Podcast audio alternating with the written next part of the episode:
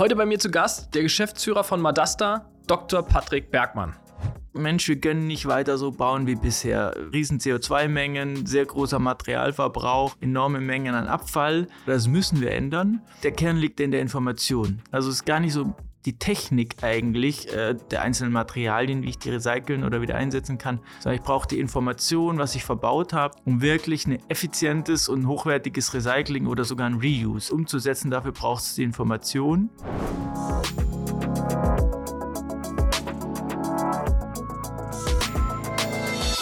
Herzlich willkommen beim Digitalwerk Podcast mit Michel Philipp Marun. Transformation und digitale Erfolgsgeschichten der Handwerks-, Bau- und Immobilienbranche. In der heutigen Folge räumen wir einmal komplett auf, was es eigentlich mit CO2-Emissionsdaten auf sich hat, an Produkten, wie die Baubranche davon profitieren wird langfristig, aber auch was sind die ja, äh, Big Issues, also die großen wirklichen Probleme, die wir aktuell haben zwischen herstellender Industrie, aber auch Banken, die eben immer mehr fordern, Nachweise zu haben über CO2-Emissionsdaten von Artikeln, von Baustoffen und Produkten. Wir haben über Carbon Beton gesprochen, also was hat Patrick damals eigentlich in seiner in seiner ja, Studienzeit äh, erforscht über, über Beton. Ähm, wir haben über die Niederlande gesprochen, ob die jetzt besonders digital sind oder affin sind und ähm, warum Madasta eigentlich entstanden ist. Ich habe versucht, so viel wie möglich zu fragen in, in den 45 Minuten, die wir Zeit hatten, ähm, aber auch das Wort Kennedy ist gefallen und ähm, ja, wir haben über den Präsidenten gesprochen, aber eigentlich meint Madasta mit Kennedys was ganz anderes. Also mutige Unternehmen, aber auch hier viel, viel mehr Insights im Podcast und ich hoffe, dass das erfrischend ist, trotz des ja, vermeintlichen trockenen Themas Produktstammdaten, die aber immer wichtiger werden. Also lasst uns in die Folge reinspringen, überzeugt euch selbst, wie spannend Produktstammdaten sein können. Ich freue mich am Ende, euch ein bisschen aufgeschaut zu haben. Ich saß auf der Expo Real und wurde zu Madasta angesprochen. Ich saß vor kurzem erst wieder mit Andreas zusammen, den ihr in der vorigen Folge auch gehört habt. Und auch wieder da kam Madasta und ich dachte mir, okay, das, das, ich habe es auch schon mal gehört vorher, aber jetzt muss ich unbedingt mir da jemanden zu einladen. Und ähm, ja, wer passt da besser, wenn man über Produktstammdaten reden will, als Patrick selber? Ich freue mich super, dass du hier bist und bin äh, gespannt, worüber wir gleich noch in der Tiefe landen. Produktstammdaten, Riesenspektrum. Also wir sitzen heute hier im Berliner Studio. Schön, dass du da bist. Ich freue mich. Äh, vielen Dank für die Einladung und äh, ja, ich bin gespannt, welche Fragen du für mich hast. Ähm, also ich musste ja auch erstmal gucken, ihr seid ja jetzt nicht das weltbekannte Unternehmen, aber man spricht über euch. Das ist immer schon mal gut als Startup oder junge Organisation, weil so richtig Startup müssen wir gleich mal drüber sprechen. Ähm, da hat ja jeder so eine andere Definition, aber vielleicht erstmal du selbst, erzähl mal, wo kommst denn du eigentlich her? Was hast du für einen Background? Ja, vermutlich nicht äh, wie der klassische Gründer. Ähm, ganz früh habe ich mal Politik studiert in Konstanz am Bodensee.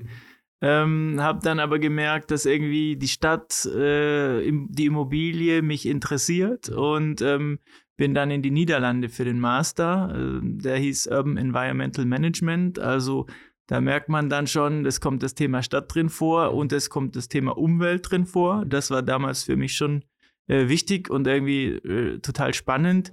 Die Niederländer sind da auch ein bisschen fitter, muss man sagen. Ja, absolut. Ne? Also auch Edge. Ich habe ja gerade von Andreas äh, gesprochen, ähm, CEO Dach von, von Edge, also auch Riesenprojektentwickler, auch aus Niederlanden. Genau, kommt ursprünglich äh, aus den Niederlanden. Also ähm, die haben da schon ganz gute Ideen. Ja. Deshalb, ähm, das war total interessant. Okay und ähm, wollte da auch dann ein bisschen weitermachen, ein bisschen tiefer rein. Bin dann aber erstmal noch äh, an die TU Dresden, habe dort meine Doktorarbeit geschrieben zum Thema Bewertung nachhaltiger Gebäude. Also auch dort wieder, du siehst. Auch das ist ja schon ein spannendes Thema, ne? So Bewertung äh, von, von Immobilien, auch großes Thema. Ja, also die, der Umweltaspekt blieb, das Gebäude blieb und ich habe gesagt, Mensch, äh, warum wird das überhaupt noch nicht so in der Breite umgesetzt? Äh, vermutlich, weil der Cashflow irgendwie nicht stimmt. Jetzt kannst du sagen, äh, dann musst du den irgendwie erhöhen oder die Rechenmethodik vielleicht anpassen. Und das war so ein bisschen mein, mein Forschungsfeld. Und ähm, was total interessant war, ich hatte dann dort auch mit Carbonbeton zu tun. Okay. Das ist ein recht neues Material, wurde ja, in Dresden, mal, was ist denn das? Ja, Dresden und Aachen erforscht. Okay. Und die ersetzen die Stahlbewährung im klassischen Stahlbeton durch Carbonfasern. Das heißt, ähm, du hast eine deutlich dünnere Wand zum Beispiel oder Decke, weil meistens der Beton den Stahl vom, vom Korrodieren, also vom Rosten schützt. Und das ist dann nicht mehr notwendig. Und ähm, Aber der Beton ist der gleiche, also der ist jetzt nicht nachhaltiger Beton. Ähm. Ja, im Zuge dessen haben wir dann auch gleich noch den Beton optimiert. Also das war ein Riesenprojekt, auch mit Betonspezialisten und so weiter. Äh, die Frage war aber, ist das jetzt sozusagen ökologisch und ökonomisch besser oder nicht? Also spare ich sozusagen Beton ein, CO2-Emissionen kommen wir vielleicht noch dazu. Äh, gleichzeitig habe ich aber so eine neue Faser, die irgendwie sehr energieintensiv in der Herstellung ist. Was das Recycling angeht, äh, auch überhaupt keine Ahnung. Und das war so ein bisschen mein Job, äh, in der Ökobilanz rauszufinden, ob sich das jetzt am Ende wirklich lohnt oder nicht. Und da hatte ich halt wirklich das erste Mal tief auch mit diesem Baumaterial zu tun. Und Quintessenz, lohnt sich oder lohnt sich nicht? Doofe Antwort wie immer, es kommt darauf an. ähm, also ist wirklich der, der Einsatz ist entscheidend. Ähm, es ist auf jeden Fall nicht so, dass immer per se besser ist, sondern in vielen Bereichen ist der klassische Stahlbeton no, äh, immer noch der, der bessere aus ökonomisch, aber auch ökologischen Gründen im Vergleich zu diesem äh, aufwendigen Carbonbeton. Wie, wie ist so die Herstellung von Carbon? Kann ich gar, kann ich gar nicht sagen. Vom ja, das ist ganz interessant. Aus Erdöl. Also am Ende okay. ist es ein Erdölfaser und aus verschiedenen. Super. Ja, und dann äh, wissen wir eben schon, äh, was das Problem sein könnte. Ja, okay. Und eben Recycling-Techniken sind überhaupt nicht äh, erforscht. Forscht, also man kann gar nicht genau jung, sagen, äh, kennt man ja von BMW oder vielen Sportgeräten, ja. in dem Carbonfasern drin sind. Ja. Die haben ehrlicherweise alle noch keine Idee, wie das Ganze recycelt wird. Mir hat man damals mein Carbon-Fahrrad, also als ich Profisport gemacht habe, äh, entwendet oder geklaut, auch drastisch formuliert. Ähm, ich weiß nicht, ne? Also es ist weg. Ich brauche mich um die Recycling nicht mehr, nicht mehr kümmern. Ja, genau. Also, und zeigt aber, aber auch, drin, ja. Carbon Stimmt. ist unglaublich teuer im Vergleich zu Absolut. Stahl. Also das ist auch immer diese ökonomische Perspektive. Äh, lohnt sich halt auch nicht immer. Ja, ja, nee, da bin ich bei dir. Und ähm, aber die Brücke von Carbon und äh, Carbonbeton jetzt zu Produktstammdaten, könnte man sagen, ist nicht mehr ganz so weit. Ja, da sind wir schon recht nah dran, weil ich brauche Datensätze. Wenn ich sowas auswerten will, muss ich ja wissen, äh, wie viel Energie äh, brauche ich für die Erzeugung der einzelnen Materialien, wo kommen die her, wie lange werden die transportiert, wie viel mhm. kostet das Ganze. Mhm. Und das ist eigentlich, ja, so ein, so ein Produktdatenblatt, dort sollte das alles drinstehen. Ja, das so, sollte. Du verwendest die richtigen Worte. ist ja auch die Herausforderung, gerade bei so neuem Material. Da, mhm. da gibt es das oft nicht. Mhm. Und deshalb die Frage, wie kriegt man dann sowas in den Markt oder eingesetzt, äh, wenn es wirklich sinnvoll ist. Und dann geht es ja nicht nur um Beton, ne? Also wenn man uns äh, Produktstammdaten, ist jetzt, glaube ich, auch breit getretenes Thema, das haben irgendwie alle verstanden, so E-Commerce und wenn man in der Baubranche ist, dass man ja irgendwie dieses Thema, wenn ich Werkzeuge verkaufen will, dann brauche ich Produktstammdaten, Informationen, äh, ganz klassische, die wir irgendwie alle kennen. Aber wenn wir in die Baubranche weiter reingehen, dann, dann wird das ja schon ein bisschen spezieller, dieses ganze Thema. Und damit habt ihr euch, Schrägstrich, ähm, die Gründer, und jetzt kommen wir eigentlich zu Madasta quasi, kein klassisches Startup. Erzähl mal, bevor wir in Daten zu tief eintauchen, was ist eigentlich Madasta? Also ich muss ja auch erstmal fragen. Ja, ja, genau. Madasta ist eigentlich ein Kofferwort aus Material und Kataster. Und das ist sozusagen der Kern der ganzen Idee. Ähm, kommt aus den Niederlanden. Also ich habe es nicht gegründet, aber ja. ja. dort auch wieder die Niederlande ja, vorne dran. Schon echt weit. Ähm, und die, die Gründer haben gesagt, Mensch, wir können nicht weiter so bauen wie bisher. Wissen wir auch, riesen CO2-Mengen, sehr großer Materialverbrauch, enorme Mengen an Abfall. Lass das mal ändern oder das müssen wir ändern. Und der Kern liegt in der Information. Also es ist gar nicht so die Technik eigentlich äh, der einzelnen Materialien, wie ich die recyceln oder wieder einsetzen kann, sondern ich brauche die Information, was ich verbaut habe um wirklich ein effizientes und hochwertiges Recycling oder sogar ein Reuse, also Reuse bedeutet, das ganze Bauteil wird wieder eingesetzt, ähm, das umzusetzen, dafür braucht es die Information. Ähm, und das war sozusagen der Ansporn, wie können wir Ressourcen einsparen, weil neben der CO2-Emission ist das halt auch so ein Thema. Haben wir jetzt nochmal bemerkt, äh, in Covid mit dem Krieg in der Ukraine, wie schwierig es zum Teil ist, dann an Material zu kommen. Und ähm, da haben die vorgedacht und gesagt, lass uns in Kreisläufen denken, mhm. also Circular Economy, Kreislaufwirtschaft. Ja. Ähm, und lass das in der Baubranche umsetzen. Und wir gründen sozusagen analog zu einem Liegenschaftskataster. Das ist ein Ort, wo Informationen gespeichert werden zu Grundstücken. Also wie groß ist ein Grundstück, wem gehört das, wie wird es genutzt. Lass das für Materialien machen. Aber lass das in einem Unternehmen machen und nicht lass das den, den Staat machen, weil sonst wird es nicht digital? Oder was war äh, die Idee dahinter? Ja, so ein bisschen. Sie hatten natürlich dann auch mit dem niederländischen Staat gesprochen. Ist, ist der digitaler, weißt du das? Also äh, digitaler als der deutsche. Ja, kann nicht so schwer das sein, ist oder? nicht so wild, ja, genau. Okay. Aber haben dann auch erstmal eine Kommission gegründet, irgendeine Studie beauftragt und haben die Gründer gesagt, nee, komm, wir wollen das jetzt machen, wir müssen das jetzt machen, sonst rennt uns die Zeit davon. Ähm, aber lass das nicht ganz so knallhart äh, kapitalistisch aufziehen, nenne ich es jetzt mal, sondern lass eine Stiftung gründen. Weil am Ende wird dieses Materialkataster sehr viele Daten verarbeiten und wir wissen alle, Datenschutz, Datensicherheit ist international ein großes Thema, vor allem aber auch äh, in Europa, in Deutschland. Und ähm, wenn das funktioniert, dann wird er so groß, dass wir aufpassen müssen, dass eben diese Daten sicher sind. Deshalb sind sie so ein bisschen einen anderen Weg gegangen und haben gesagt, wir gründen eine Stiftung. Der geben wir dann auch die ganze Intellectual Property, also auch die Marke, die Bildrechte, die ganze Plattform. Und die Stiftung schaut, dass eben immer dieser Stiftungszweck, äh, Gründung des Materialkatasters im Vordergrund steht. Und ich sage mal auch, sollte es uns schlechter gehen, dass wir nicht in Versuchung kommen, mit den Daten dann eben Geld zu verdienen. Weil das ist natürlich immer die, die naheliegende Variante, zeigen ja auch äh, andere Unternehmen, dass das gut funktioniert. Ähm, und das Zweite war auch noch zu sagen, falls das funktioniert, wir wollen auch sicher gehen, dass das weiter durchgeführt wird, dass nicht jemand anders uns aufkaufen kann, sodass die Idee äh, recht sicher ist. Ja, okay, und ähm, aber irgendwo muss ja Geld herkommen. Also du du liebst äh, diesen Job, so du strahlst, also ne, die, die zuhören gerade, äh, du sitzt gegenüber und strahlst, wenn du darüber redest. Ähm, aber irgendwo ähm, musst du das Brötchen bezahlen und die Miete ja auch bezahlen. Ähm, genau. also wo kommt das Geld her nachher, wenn es eine Stiftung ist? Ja, also wir haben äh, ein großes EU-Forschungsprojekt gewonnen damals mit zweieinhalb Millionen. Das hat schon mal ähm, geholfen. Ähm, und wir haben die sogenannten Kennedys. Ähm, das hat der eine oder die andere vielleicht auch schon gehört. Immer. Die ersten 30 oder genauer gesagt 33 ähm, Unternehmen, die mit Madasta in jedem Land arbeiten, die nennen wir Kennedys, weil wir sagen, die sind ähnlich mutig und visionär wie John F. Kennedy damals mit der, äh, in der Mondansprache. Ähm, und da macht man eine Art Crowdfunding. Also die bezahlen alle mehr als notwendig, um eben diese Idee zu unterstützen und gleichzeitig nehmen wir aber die auch ganz eng an Bord äh, in der Weiterentwicklung der Plattform. Also ist auch wie so eine Art erweitertes Advisory Board, mit dem wir uns wirklich absprechen, weil das sind ja die, die im Markt auch aktiv sind und uns rückspiegeln können. Das braucht man, das funktioniert nicht, das muss besser werden. Ähm, und das gibt eigentlich dann aber eine ja, gute Cash-Basis sozusagen, um die ersten Jahre loszulegen, um meine, äh, äh auch meine Ausgaben zu decken, mein Gehalt zu zahlen.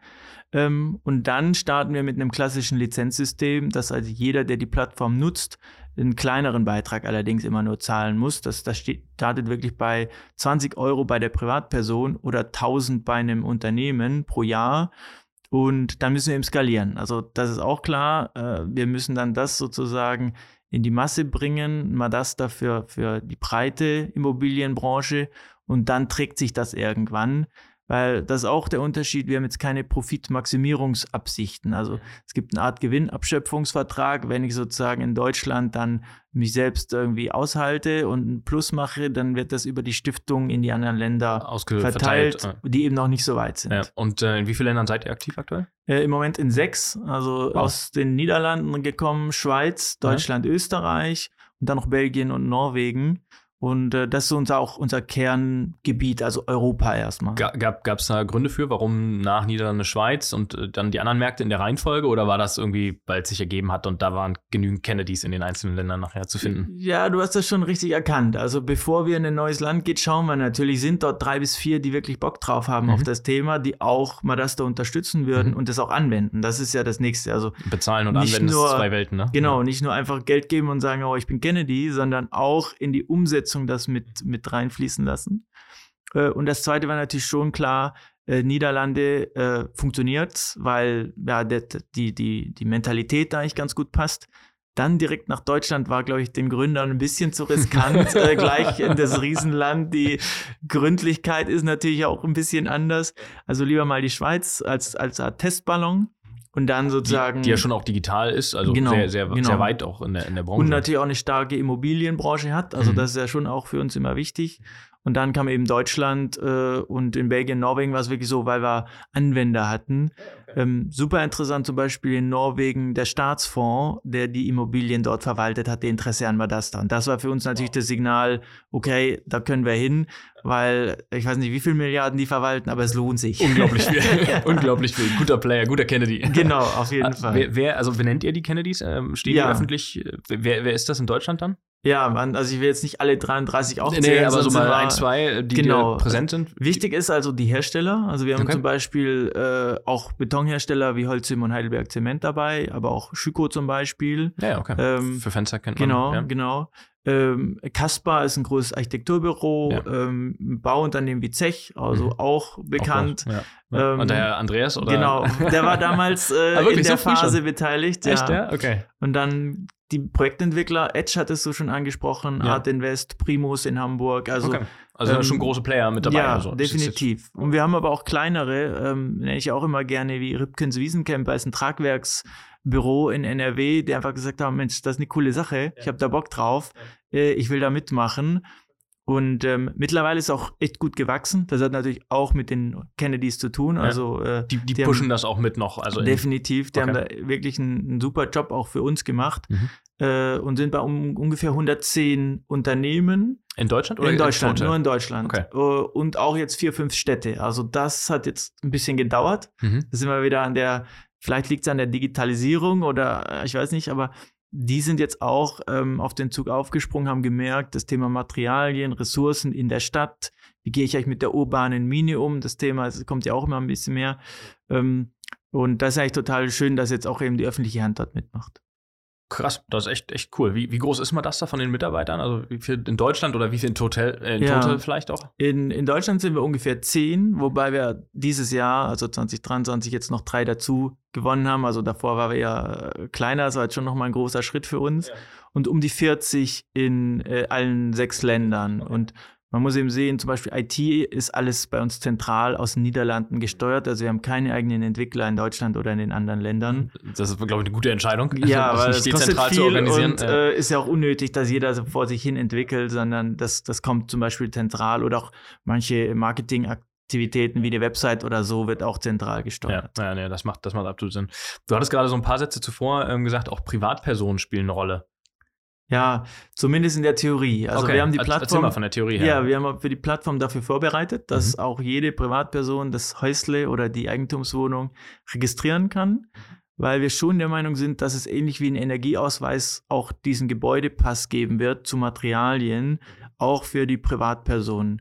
Ähm, Wenn das- ich ein Einfamilienhaus habe. Genau, Okay, genau. Also Oder- kein, keine Wohnung. wir können es auch in Wohnungen, das Okay. ist ganz interessant, in den Niederlanden zum Beispiel. Äh, große Entwickler wie BPD ähm, bauen dort Eigentumswohnungen und verkaufen die und schneiden dann sozusagen diesen digitalen Zwilling auf Madasta in eben diese 20 Wohnungen, sodass jede Wohnung einen eigenen Pass, einen eigenen Datenraum bekommt. Und was ganz interessant ist, dass dort auch Bauunternehmen die Revisionsdaten ablegen. Also das wird wirklich auch als Datenraum verwendet außerhalb der Materialinformation.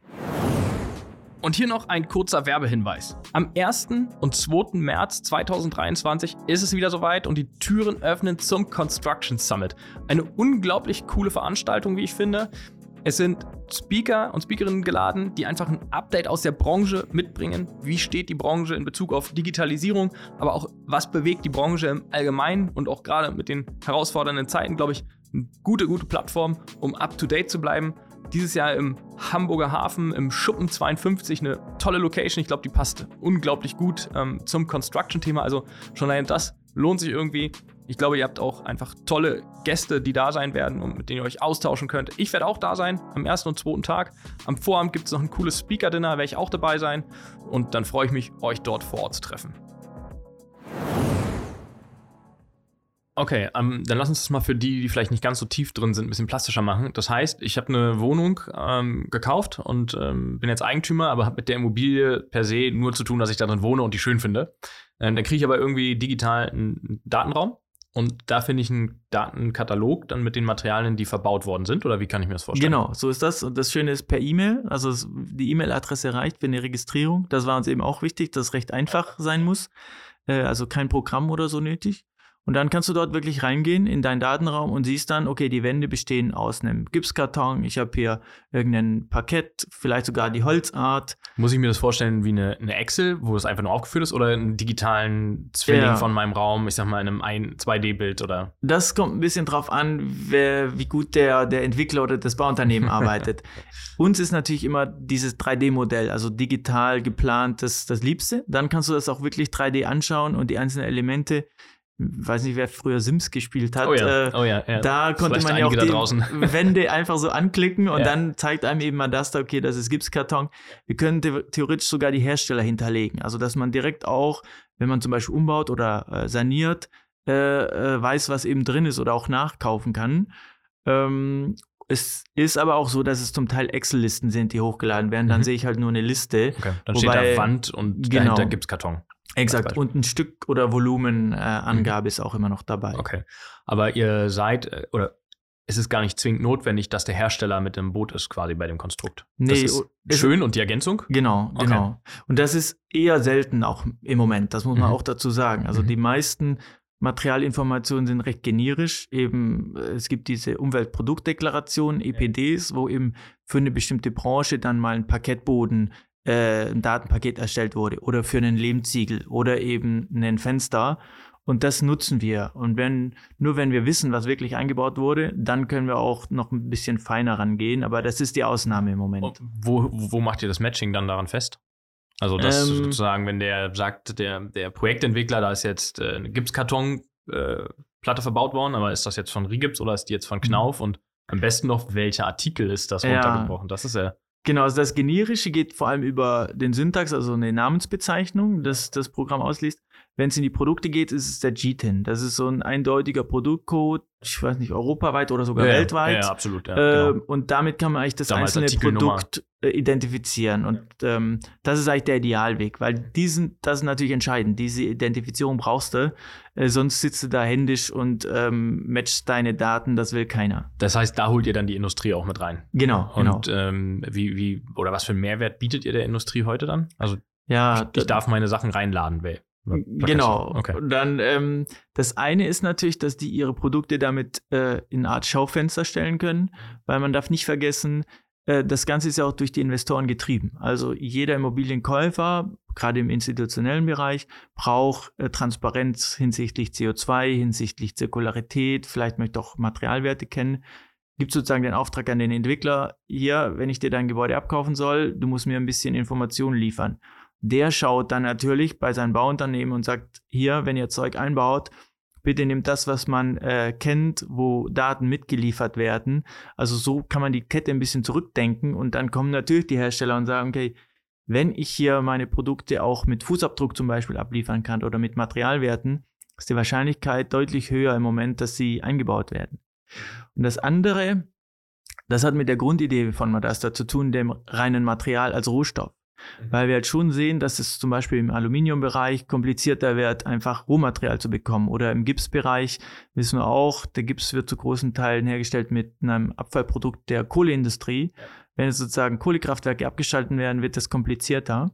Und die Hersteller haben großes Interesse, ihre Materialien wieder zurückzubekommen. Und da wir auf das alles registriert haben, können wir eben sagen, so, wenn die Eigentümer entscheiden, umzubauen oder zurückzubauen, wir wissen, da ist ein bestimmter Hersteller hinterlegt, dann kann er auf Madasta direkt den Account des Herstellers informieren und sagen, hier in Berlin 300 Quadratmeter Aluminiumfassade, 500 Quadratmeter Gipsboden, äh, so und so viel Kubik Holz oder was auch immer. Und das ist eigentlich schon sehr interessant für die Hersteller. Also so ein bisschen Austausch, gib mir Informationen zu deinem Produkt, ich sag dir, wo es eingebaut ist. Aber auch natürlich, also das, da, umso mehr macht ja auch dieses Konstrukt, muss ich mal sagen, an der Stelle wahrscheinlich Sinn, dass ihr es als Stiftung gemacht habt und nicht mit diesem Zweck, ich muss morgen Geld verdienen, weil es ja auch, ich glaube, du implementierst das heute und in 20 Jahren ist die Plattform dann soweit, weil dann rede ich, wenn ich heute eine Fassade anhänge, in 20 Jahren will ich sie revitalisieren, Ja, dann reden wir über diesen vollendeten Kreislauf. ne? exakt. Also das Also- ist kein Sprint, sondern ein Nee, Marathon, das den ist wir mal machen. Ult- vielleicht sogar Ultramarathon, aber, aber Ja. absolut, okay. Und Ich äh, das Interessanteste zum Beispiel für die Kurzfristigkeit sind Bürogebäude im Innenausbau. Mhm. Also warum? Teppichböden, Ah, okay. äh, Innenwände. Ich sage immer, wenn das eine Corporate auszieht, hat eine blaue Farbe, dann kommt das neue, hat eine rote Farbe, dann nimmt Ja, er einen neuen Teppich, egal ob der noch gut ist oder nicht. Absolut, das stimmt, das muss ausgewechselt Ja, werden. und so kann man auch in kleinen teilweise eben äh, auch so ein Gebäude schon früher als Rohstoffbank sehen, ähm, weil das Gebäude verschiedene Schichten hat, wie wir es nennen. Also Ja. die Baukonstruktion ist anders als der Innenausbau oder die TGA wird ja auch immer komplexer. Äh, Lüftungen müssen austauschen, irgendwelche Kühlungen, äh, Heizungen und so weiter. Und also kommt eigentlich immer wieder Material zusammen. Das, äh, ja, das ist so. Also lustiger, ähm, lustiger Fakt ist das mit dem Ausziehen. Egal wie viel Fläche und egal was das kostet, der Teppich muss raus. Das kann ich Ja. bestätigen. Oder auch im Retail kann man es eigentlich auch ganz gut sehen, in den Shopping-Centern zum Mhm. Beispiel. Da wird ja auch immer dann äh, umgebaut, Ja, neu ja. gebaut und Ja. ähm, jetzt haben wir auch den ersten Messebauer äh, an Bord. Also auch das so ein Thema, wie können eigentlich Messestände so gebaut werden, dass sie danach nicht alles Abfall wird, weil da wissen wir ja schon vorher, dass die äh, nur ein paar Tage oder Wochen stehen. Also warum nicht dort auch diesen zirkulären Gedanken reinbringen? Okay, spannend. Also das ist eigentlich eine never-ending Story quasi von, der- von, dem, von der Breite. Genau. Ja. Und also theoretisch, wenn ich noch mehr Zeit hätte, das kannst du genauso gut für Textilien machen, für Automobile. Äh, äh, theoretisch kannst du es auf andere Branchen genauso übertragen. Ja. Ja. Und du hast ja die Erfahrungswerte aus Ja. der Industrie. Wenn du darüber sprichst, die Hersteller mit einzubeziehen, ähm, ich habe die Erfahrung immer gemacht, dass es super kompliziert ist, auch weil du sprichst mit einem Hidden Champion aus dem Schwarzwald, so, so nenne ich die immer liebevoll. Die machen ja wirklich Millionen, aber Millionen Euro Umsatz. Riesengroß, kennt kein Mensch so ungefähr, ja, aber riesig. Und ähm, haben aber wenig, bis, muss man sagen, leider gar keine Ahnung von Produktstammdaten, äh, nach wie vor. Ja, oder Ja, rudimentäre Kenntnisse Ja, vielleicht. nee, das ist auf jeden Fall äh, genau richtig. Da sprichst du so ein, so ein wundes Thema an, das aber auch viele wissen. Ja, genau, ähm, man weiß drum. Und das ist zum Beispiel auch dann auf unserer Roadmap für dieses Jahr. Wie kriegen wir es einfacher hin, dass wenn jemand seine Daten in der Excel pflegt, dass wir es trotzdem schaffen, ihm irgendwie das recht einfach zu ermöglichen, auf äh, Madasta zu laden. Ähm, es gibt aber auch wieder schöne Beispiele. Ich weiß nicht, Kaldewey, äh, ob Ja, dir das, ein das- Begriff ist, Badewannen, Badewannen und so weiter. ja. Die haben einfach ein super System. Äh, Ich habe unseren IT-Menschen mit deren verknüpft und die haben per Schnittstelle 42.000 Badewannenvarianten hochgeladen oder verknüpft. Also das, das liegt ja nicht bei uns. Also das wäre sozusagen der Idealcase. Das andere ist wirklich, du sitzt händisch dort und musst einzelne Zellen befüllen und das ist leider noch äh, über, also das ist der Großteil. Ja. Ja. Macht, bietet ihr den Service dann den Herstellern an? Also übernehmt ihr das oder sagt ihr, hier ist die Vorlage, bitte füll aus und schick sie per E-Mail zurück? Ja, eher das Zweitere, weil das natürlich enorm ähm, personalintensiv ist. Das heißt, wir müssten mehr äh, Leute einstellen für eine Arbeit, die eigentlich automatisch gehen sollte. Ja. Sollte, ja. Du, Ich, ich will sehen, du hast die Erfahrungswerte gemacht und gesammelt. Ja, es sind noch die Herausforderungen, ne? Ja, ja. Also es ist äh, ein, ein Riesenthema, alle wissen drum. Ähm, auch so dieses Thema, es gibt ja verschiedenste Dateiformate, ne? Also von BME-Cut oder äh, Excel oder was auch immer, ne? Also, Ja.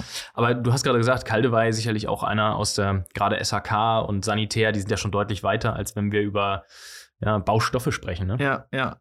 Und das beginnt jetzt eben so langsam. Also da sehe ich schon auch einen Wandel, so seit sechs Monaten, zwölf Monaten, dass die Hersteller begriffen haben, dass das jetzt ein Thema ist, das kommt und da auch wirklich dann Zeit und Geld investieren und sagen, wir müssen da jetzt mal bei uns intern äh, aufräumen und das strukturieren, weil sonst ja, wird es einfach für uns in Zukunft immer schwieriger. Ja, ja, das, das, das wird immer schwieriger, weil irgendwann hat's, ist es dann limitiert. Ne? Also wenn du nicht an Daten kommst, Genau. dann ist das schön, dass alle das irgendwie einpflegen. Und ähm, sagen wir, vom Lizenzmodell baut ihr es so, dass der, der Hersteller nachher nichts dafür zahlen muss, weil er, ihr braucht die Daten und feel free to verfüttert das System? Oder genau, wie, wie das haben wir jetzt wirklich seit 1.1. haben wir das umgestellt und haben gesagt, die Hersteller kriegen so von uns einen Account, wir machen da ein kurzes Gespräch, Onboarding, erklären, wie das funktioniert. Dann können die loslegen und das auch wirklich für 0 Euro. Voraussetzung ist, sie teilen die Daten mit der Community. Also das ist auch wieder so dieser Gedanke, wenn du es nur hochlädst für dich oder für deine Privatkunden, dann kostet das was. Wenn du aber sozusagen mit allen mal das dann Nutzer dieses Wissen teilst und da geht es ja auch nicht um Betriebsgeheimnisse. Also Die das, Daten da sind ja im Zweifel auf natürlich schon der, auf der Webseite auch abrufbar Genau. bei einigen. Genau, und wenn du das aber mit anderen teilst, Ja. dann ist das genau äh, für 0 Euro zu Und, haben. und was ist so mit, also es gibt ja auch unglaublich viele Datenpools in Europa. Nutzt ihr die auch oder sagt ihr, nee, davon äh, lassen wir die Finger, weil wir wollen den Hersteller direkt äh, mit, mit ein, einbeziehen? Ja, nee, wir, wir greifen auch auf die zu. Also der Klassiker ist in Deutschland die Ökobaudat, das ist sozusagen ja, die Datenbank, wo CO2-Werte hinterlegt sind. Ähm, EPDs ist eben so ein anderer Pool, wo wir ja zugreifen. Das IBU ist ja das Institut. Das Schöne dort ist eben, dass das ein Dritter prüft. Also das ist ja schon dann immer die Fragen, die, die auch wir bekommen, wenn das der Hersteller direkt hochlädt. Wer garantiert mir, dass seine Eingaben wirklich passen? Ja, kann ja auch ein Tippfehler drin sein. Exakt. Und Eine das- Tonne mehr oder weniger? das ist jetzt was, was wir auch für dieses Jahr äh, ähm, äh, ändern. Sozusagen, du siehst jetzt, ob es der Hersteller hochgeladen hat und äh, das war's, oder ob ein Dritter nochmal drauf geschaut hat. Also sozusagen die Datenqualität wird nochmal in wahrscheinlich drei, Bewertet. Genau, Ja, okay. in drei Leveln bewertet, sodass Mhm. du einfach auch, wenn du dann ein, dein Ergebnis hast, weil das wollen ja die Leute dann wissen, CO2-Fußabdruck, okay, weiß ich nicht, 14 Kilo pro Quadratmeter und ich weiß, 80 Prozent sind valide Daten, weil die von Dritten geprüft wurden, dann kann ich damit auch was machen. Wenn nicht, vielleicht ein bisschen vorsichtiger sein oder nochmal irgendwie eine Schleife drehen. Mhm. Okay. Und das wird auch interessant. Also, äh, warum brauchen wir diese Sicherheit? Äh, erste Banken denken eben drüber nach, andere Kredite zu vergeben. Wenn äh, nachhaltiger und in dem Fall bei uns zirkulärer gebaut wurde. Damit hängt eigentlich sehr viel Geld zusammen. Das heißt, die Bank will schon sicher gehen, dass das, was da als Analyse, als Ergebnis rauskommt, auch wirklich passt. Und die verlangen das dann zum Beispiel, das dritte nochmal ein Auge drauf. drauf das könnte man ja auch in die andere Richtung wahrscheinlich denken sogar, oder? Wenn der Privatkunde, wenn das eine nachhaltige Immobilie ist, ich kann es ihm ausweisen, dann wird er vielleicht auch einen Euro mehr zahlen für einen Quadratmeter, weil äh, er hat auch x Tonnen damit eingespart. Genau. Und das ist ja auch das, was wir bei Madasta verfolgen, dass wir sagen, wir wollen das auf quantitativen Werten äh, beruhen. Also Aussagen wirklich, dass du CO2-Fußabdruck mit einer Zahl hast, Zirkularität eine Zahl, äh, Investitionskosten, klar, auch eine Zahl, ja. vielleicht Materialwert. Also, dass du äh, vergleichbare quantitative Daten hast und dann auch bessere Entscheidungen zu treffen. Okay, also alles auf Datenbasis. Genau, das ist so ein bisschen die Idee dahinter. Natürlich gehört da viel äh, Mindset drumherum, auch Schulungen mit Architekten sozusagen, wie so ein BIM-Modell aufzubauen, viel Netzwerk. Also darf man auch nicht vergessen bei so einem neuen Thema, die Leute müssen drüber sprechen, was funktioniert, was nicht, Wissen teilen, das ist auch wieder so ein Punkt. Nicht alle müssen die gleichen Fehler machen. Ne? Wenn einer das macht, hoffentlich äh, teilt er das den anderen mit. Also das ist auch so ein Schwerpunkt bei uns, die Leute zusammenzubringen, dass sie eben mit den richtigen Partnern zusammenarbeiten. Das heißt also, Vertrieb ist schon auch ein Thema für euch und äh, wahrscheinlich ist Vertrieb gleich auch mit Education zu setzen. Ihr genau. müsst die, eure Kunden nachher auch educaten. Also, ja, okay. ja. Und also ich würde, ja, 60, 70 Prozent des der, der, der Personen in Deutschland im Team sind im Vertrieb und die anderen sind die Plattformspezialisten. Aber auch die Vertriebler müssen äh, die Plattform kennen und eben so, so eine Basic-Schulung machen können, weil das ist dann das A und O. Okay, krass. Das ist äh, eine große Herausforderung, einen langen Weg, den ihr vor euch habt, aber ja. ich glaube, einer der richtigen, das also zu, zu orchestrieren und äh, eine, eine Plattform zu bringen.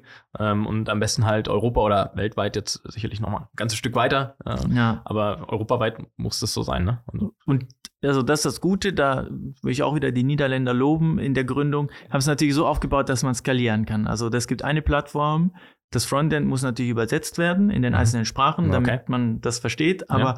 an sich ist die Technik und die, die IT und, und das, das Wissen dahinter äh, weltweit schon einsetzbar und dadurch eben recht einfach auch in neue Länder exportierbar. Also das heißt, du sagst dem Hersteller, er könnte seine Daten auf Deutsch hochladen und die das Thema, also ihr übersetzt es dann quasi einfach nur in die Exakt, die weil wenn er seine Türen in Deutschland und Österreich und der Schweiz verkauft und die kommen alle aus dem gleichen Werk, können wir die Informationen in allen drei Ländern auf einmal dann anbieten. Mhm. Okay, ja, das, das macht absolut und Sinn. Andersrum macht es natürlich auch Sinn, äh, weiß ich jetzt eine Commerz Real, die zum Beispiel dabei ist, die die äh, Gebäude in mehreren Ländern hat, können wir natürlich so auf Portfolio-Ebene auch wieder zusammenfassen, weil die am Ende äh, ja ein Portfolio Einsicht eigentlich interessiert. Also wie viel CO2 habe ich im Portfolio oder wie viel Klar, Zirkularität. Sparen, oder wie viel spare ich halt auch einfach. Ne? Ja, das ja. einzelne Gebäude ist dort nur bedingt interessant in so einer ah, okay. Auswertung. Okay, ja, klar, ist zu, zu detailliert dann nachher in, in der Dimension, wo, wo du jetzt gerade unterwegs exakt, bist, dann gedanklich. Ja, okay. Ja. Ähm, und dieses, dieses Thema, ähm, euer, euer Pricing, ihr sagt, du sagst ja, ihr seid eine Stiftung, ihr müsst aber Geld verdienen. Wo, wo liegt sowas? Also ich habe die Erfahrungen irgendwie am Markt, dass das Ganze ähm, alle wollen, aber keiner will so richtig bezahlen. Ja. Ähm, was sind da eure Erfahrungswerte? Das war auch unser Thema und wir haben ja sehr viel schon drüber diskutiert, wie viel kann man dafür verlangen, wie viel brauchen wir. Ja. Ähm, und deshalb Privatperson 20 Euro, das ist jetzt nicht gedacht, um groß äh, Gewinne oder Umsätze zu machen. Das ist ja so eine Aufwandsentschädigung, sag ich mal. Und bei den Unternehmen geht es bei 1000 Euro los. Und die, die größeren haben jetzt so 10.000 Euro pro Jahr. Aber da sind dann auch weiß ich nicht, acht, neun Personen, äh, die gleichzeitig auf der Plattform arbeiten, bei mehreren Gebäuden, äh, die auch ein Schulungspaket dabei haben. Ähm, ich denke, das ist immer noch recht preiswert für die Leistung, die wir anbieten, aber äh, ich bin auch überzeugt, wenn das zu teuer wird, wird es eben kompliziert und die Leute versuchen es dann irgendwie anders zu lösen. Das ist so dieser Spagat, mit dem wir eigentlich äh, zu kämpfen haben. Ja, das, äh, ja, ja, absolut. Also wir, se wir sehen das ja auch bei Robeo. Ich glaube, so ein paar Überschneidungen gibt es ja auch. So dieses Datenthema treibt uns auch um. Ich glaube, da sind wir beide jetzt nicht die einzigen im Markt, die, die, die das irgendwie umtreibt. Und dafür das Pricing zu finden, ist super schwierig. Ähm, und das Verständnis, ich glaube, das, das große Thema ist irgendwie die, dieses Education-Thema. Also, ja. dass du noch so viele Leute irgendwie da erklären musst, dass das sinnvoll ist.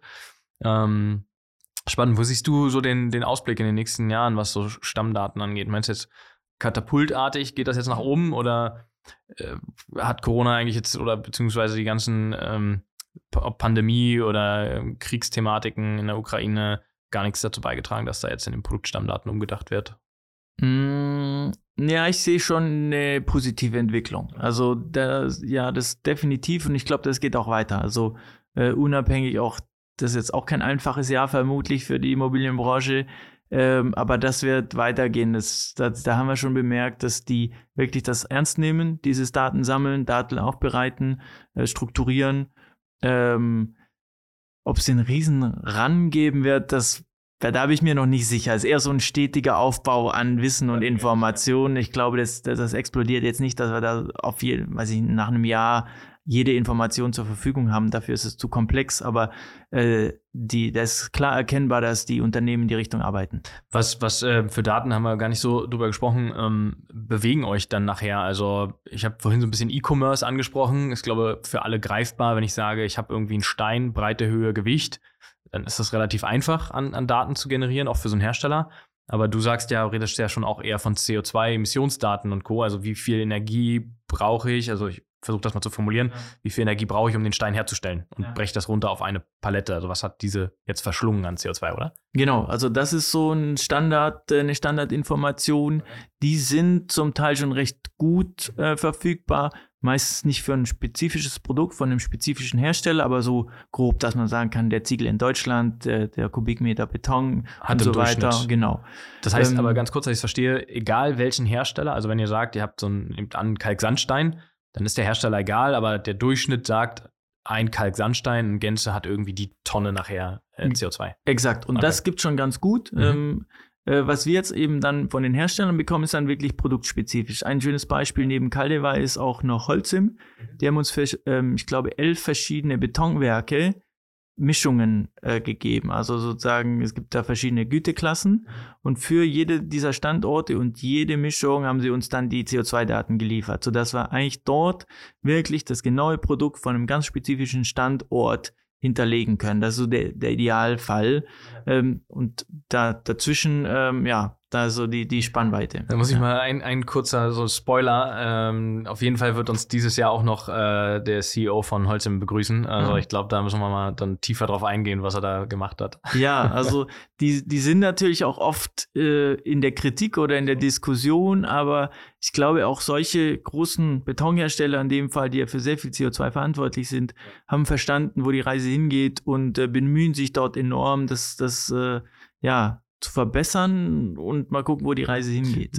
Ja, du wirst ja so eine Industrie aber auch nicht von heute auf morgen äh, verändern. Ne? Also funktioniert 100 Jahre oder ja. weit mehr und äh, jetzt auf einmal müssen wir von heute auf morgen umdrehen.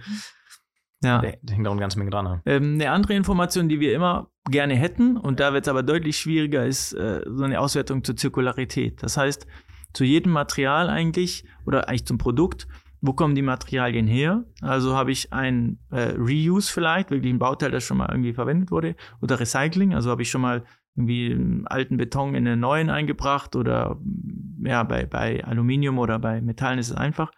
Und ist es nachwachsend oder nicht? Also so die, die Quelle, die Source äh, des Produkts. Ja, sehr äh, da, das wird sehr dünn, äh, die, die Datenbasis. Was wir dann auch immer noch ja mit ausgeben, ist, was kann ich eigentlich danach mitmachen? Muss ich es auf die Deponie werfen? Einfach weil es in Deutschland Abfallklassen gibt und bestimmte Produkte sind da definiert. Wird es verbrannt, weil es ja doch auch noch mit recht viel äh, Material gemacht wird, was ja eigentlich gar nicht so toll ist, weil dann ist es weg danach. Also äh, macht eigentlich keinen Sinn. Oder kann ich es recyceln oder in den Reuse bringen? Also das sind sozusagen die Input-Output-Parameter und dafür gibt es keine Datenbank bisher. Das heißt, das mussten wir alles selber aufbauen. Ähm, das kommt jetzt so langsam auch in den offiziellen Datenblättern, aber das ist noch komplettes Neuland. Das klingt, das klingt richtig spannend. Von, aber von wie vielen Daten sprecht ihr? Also was habt ihr und habt ihr sie, die Daten? Oder äh, ruft ihr sie nur per ähm, Schnittstelle auf einem SFTP-Server oder sowas ab? Ja, beides. Also wir haben, glaube ich, so 300 eigene Datensätze, eher generisch dann, also eher Holzfenster, klassischer Beton und so weiter erstellt. Ähm, wir arbeiten zusammen mit der EPA an einem weiteren Datensatz. Das sind Materialspezialisten, äh, um eben das zu vergrößern. Ähm, dann gibt es noch ein, zwei andere Datenbanken, da haben wir nur eine Schnittstelle, also da liegen die Daten da nicht bei uns. Ähm, und jetzt die Hersteller, das bauen wir so nach und nach auf. Ähm, ja, Kalle war eben 40.000, da kommt dann schon was zusammen, aber wenn wir die mal abziehen, sind es vielleicht noch so, ja, 2000 äh, weitere Produktherstellerspezifische Produktdatensätze. Ja, okay. Ja. Und gibt es ein Spektrum, wo ihr sagt, da, da grenzt ihr es ein? Also du kannst es ja nachher auch bis zum Werkzeug, äh, also zur Errichtung von Gebäuden weiter spinnen und denken? Ähm, oder sagt ihr, nee, also das, was das Gebäude nachher ausmacht, das ist der, der Kern? Genau, also wir konzentrieren uns wirklich über, auf das, was dann im Gebäude drin ist. Also ja, okay. das Material, was verbaut wird, das ist eigentlich das, was uns interessiert. Spannend. Es ist unglaublich also tief. Also ich glaube, wir müssen aufpassen, dass wir nicht zu tief gerade gehen, ne? sonst, äh, sonst steigen uns die Leute hier aus quasi. Ähm, aber ich glaube, es geht einfach jeden was an. Also es ist ein, ist ein Riesenthema, egal ob Immobilie, ob Handwerk, ob, ob Bauindustrie. Ich glaube, alle müssen da irgendwie mit einsteigen in das Thema Daten. Sonst ja, also und das, das beste Beispiel, haben ja alle Angst davor, EU-Taxonomie, ja. die es kommt, die ist, die ist beschlossen, genau. die wird immer konkreter. Ja. Und äh, dort ist auch sehr viel Messbares drin. Also werden Quoten kommen, Grenzen und so weiter. Ja. Und ich kann nur nachweisen, ob ich was einhalte oder nicht, wenn ich die Informationen dazu habe, also die Daten. Und das, das wird zunehmen, das ist hundertprozentig sicher. Ich glaube, das ist ein ganz guter ähm, Hebel, ne, um zu drehen und den ja. Druck so ein bisschen zu erhöhen, dass da auch eben jeder aus seinem äh, PIM-Projekt rauskommt, also Product Information Management Tool Einführung und erst dann kann ich es und so. Genau. Äh, und ja. spätestens, wenn die Bank eben sagt, du kriegst kein Geld mehr von mir, wenn du mir nicht die Info lieferst, dann, dann ist, eh vorbei. ist das dann, zu spät. Dann ja. ist es zu spät, ja, genau. Vielen, vielen Dank, dass du die Insights mit uns geteilt hast hier an der Stelle. Also mega spannend. Ich, ich finde, gehe da drin total auf, muss ja aufpassen, dass, es nicht, dass es nicht zu tief wird. Und ich glaube, die Kollegen auch, die da zuhören. Äh, ich hoffe da draußen auch, dass jeder da irgendwas mitgenommen hat jetzt, weil ich glaube, so die, die Appellglocke, die haben wir jetzt geläutet hier. Auf jeden Fall. Also das ist definitiv ein Zukunftsthema, macht auch ja. sehr viel Spaß, äh, ist komplex, weil sehr viele Akteure irgendwie beteiligt sind ähm, und hat aber auch eine ökonomische Komponente, die man echt nicht vergessen darf. Also macht auch wirklich Sinn, äh, wenn man im Markt bleiben möchte, sich mit dem Thema zu beschäftigen. Man kommt nicht dran vorbei. Vielen Dank. Danke, dass du da warst. Ja, danke für die Einladung. Liebe Zuhörer und Zuhörer, schön, dass ihr wieder eingeschaltet habt. Nächste Woche geht's weiter. Nicht vergessen, auf Abonnieren zu drücken. Vielen Dank, bis bald.